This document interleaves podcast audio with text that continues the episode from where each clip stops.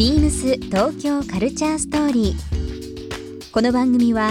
インター FM897 レディオネオ FM 心の三極ネットでお届けするトークプログラムです。案内役はビームスコミュニケーションディレクターの土井博志。今週のゲストは NPO 法人東京レンボープライドの共同代表理事山形真也と申します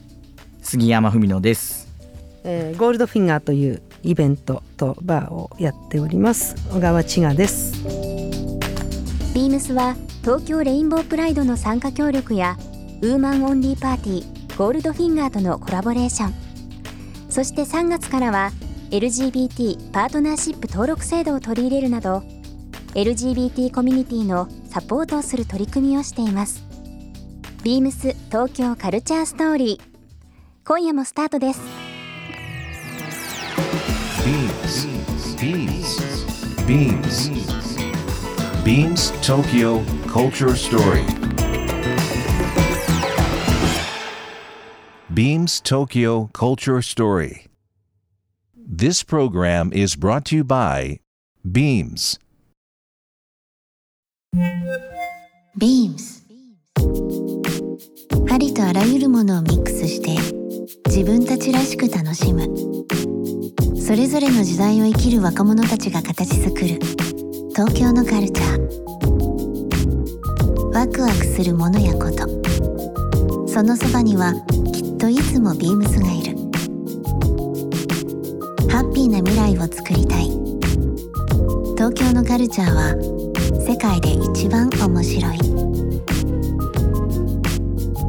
ビームス東京カルチャーストーリー。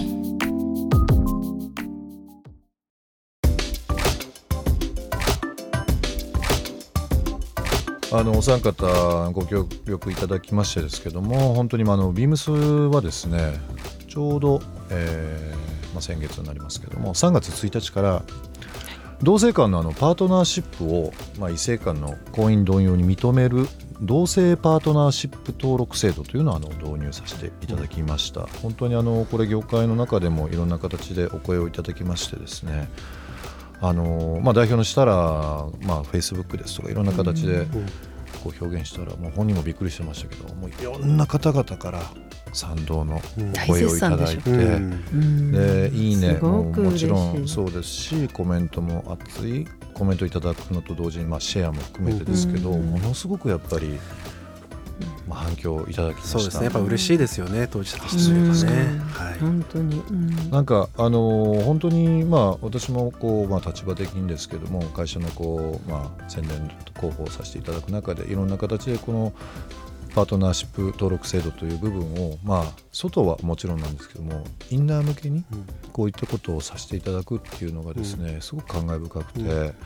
でまあ、あのお三方に、まあ、今週1週間ずっといろいろお話しさせていただいてますけども、まあ、本当にきっかけじゃないんですけどもね。なんか本当に愛と信頼で結ばれたパートナーがあれば男女の家族と同様に大切な仲間として祝福する制度という部分での形になりますけどもなんかこう思いというかまあどうですかね。こういったものを取り入れることで、まあ、私たちは企業としての指針という形になってますけども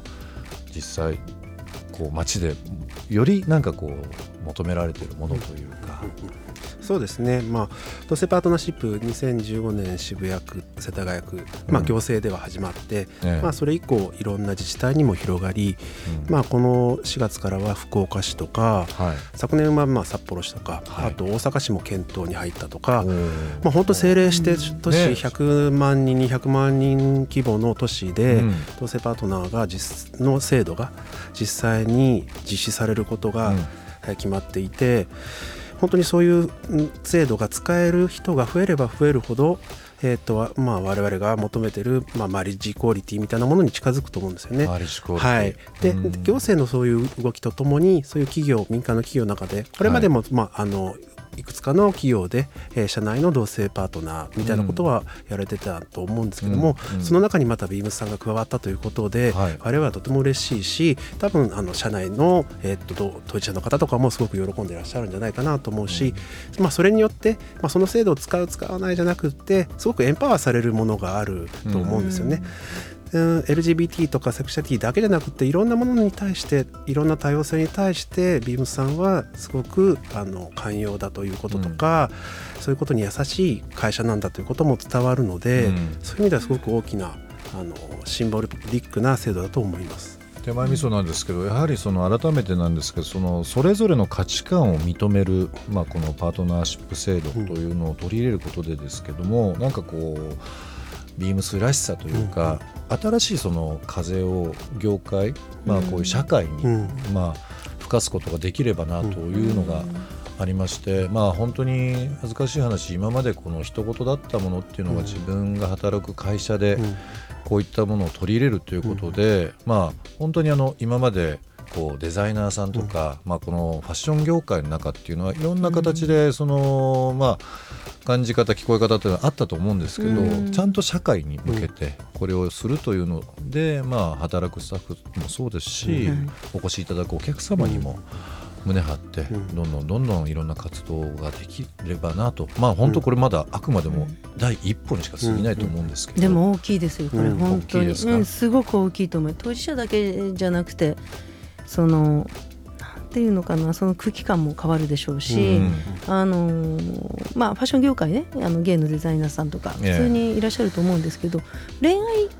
だけじゃないんですよ、うんうん。LGBT の話って。そうですね。うん。あのーそうですね。まさに24時間であって、そしたら、まあ、働いている時もプライベートもあのやっぱりありのままの自分っていうことをちゃんと明確に示してチョイスがあるんだよっていうことは、すごくあのーまあまあここかここからだと思うんですけれどもあのー明るい未来に向かってのうん一歩かなっていうの。は、これをきっかけにね、これで終わりではなくて、ここからスタートというか、そうここからここからややっとスタートです。うん。うん。なんか今まで本当今千賀さんお話ありましたけど恋愛という部分で、まあ、それぞれの価値観という部分を、うん。まあ、本当に僕も勉強不足であのそのいわゆるジェンダーのこととか、うん。あレズビアンとかも含めてですけどちょっとこう耳では聞いたことあるけどどういう、考えを持てばいいのとかっていうのは、正直、まあ、分からない部分はあったんですよ、うん。ただまあこのパートナーシップ制度を取り入れる、えーちょうど1か月ぐらい前ですかね、まあ、2月の下旬に、まあ、本当に千賀さん含め、えー、文野さん含め山川さんのその情報も含めですけどもあの社内で一回こう勉強会っていうのをさせていただいて、うん。まあ、社会に対する接し方とか、どういうふうな考えを持てばという部分をあの、教えていただきましたけど、うん。やはりそれを踏まえてうん。この制度を取り入れて、うん。まあ、今こういうふうにお話しさせていただいてますけど、まあ、ちょっとした一歩がうん。すごく後々振り返るとうんもしかしたらですよその恋愛だけの部分で耳にしたことがあったりはしてましたけどやっぱりまあ人によりますけど、まあ、大半は仕事をしてる時間が非常に長いので。そうなんですよね。そこに対してうんちょっとこう一石投じることができたというか、うん風を吹かしていただくことが、えーちょっとでもできてるっていうのはそうですね大きいことにななればな。これまでは彼氏を彼女と言い換えていたのが、うん。うんさんの中ではうん。別に普通に、ね、男性が自分のパートナーのことを彼氏と呼んだりとか、彼氏とそういうのが普通に受け入れられる社,、うん。社内うん。の風土みたいなものが出来上がると、そうですね。すごく働きやすくなると思うんですよね。なんかその文化とかっていうのは昔は右習いっていうのが非常に言われてました、うん。流行ってるものうん。も追いかけるものも見つめるものもやっぱり今ってまあ今更かもしれないですけどうん。多様化とか多様,、まあ、多様面というかいろんなものを一つのものをいろんな角度で見るっていうのが今うん。ものの価値観とか人の捉え方だと思うので、うん。なんかそういった意味ではあの普通って何なんだっていうのを改めてうん。ちょっと見るというか、ううんだからあなたの普通と私の普通はうん。普通に違うっていう。うん。なるほど、うん。そうですよね普通に違うとね、うん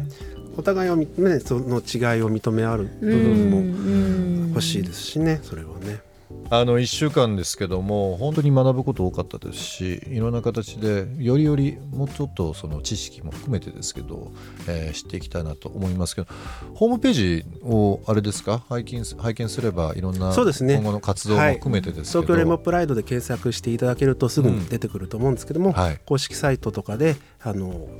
さ、えっと、イベントの情報とかは入手していただければと思います。ありがとうございます、はいゲストと未来のクリエーションを共有するというようなこうサブテーマも持ってますので、まあ、何年後かにあんなお話ししましたね懐かしいですね、というのをぜひぜひそうですね。させていただきたいなと思います。あの今週か今週1週間本当にお時間ない中お越しいただきましてありがとうございます。こちらこそありがとうございます。イベント楽しみにしておりますので。はいぜひ遊びに来てください千賀さんまた遊びに来てくださいね。あぜひぜひまたはい深夜、はい。夜に。よろしくお願いします。ありがとうございました。はい、どうもありがとうございました。ビームス東京カルチャーストーリー、えーここで一曲。今日はですね、えー杉山さんの方に曲を一曲選んできていただいております。曲のご紹介の方よろしいですか？はい、東京レインボーウィークの時にもあのご提供いただいたミーシャさんの「ホープドリームスです。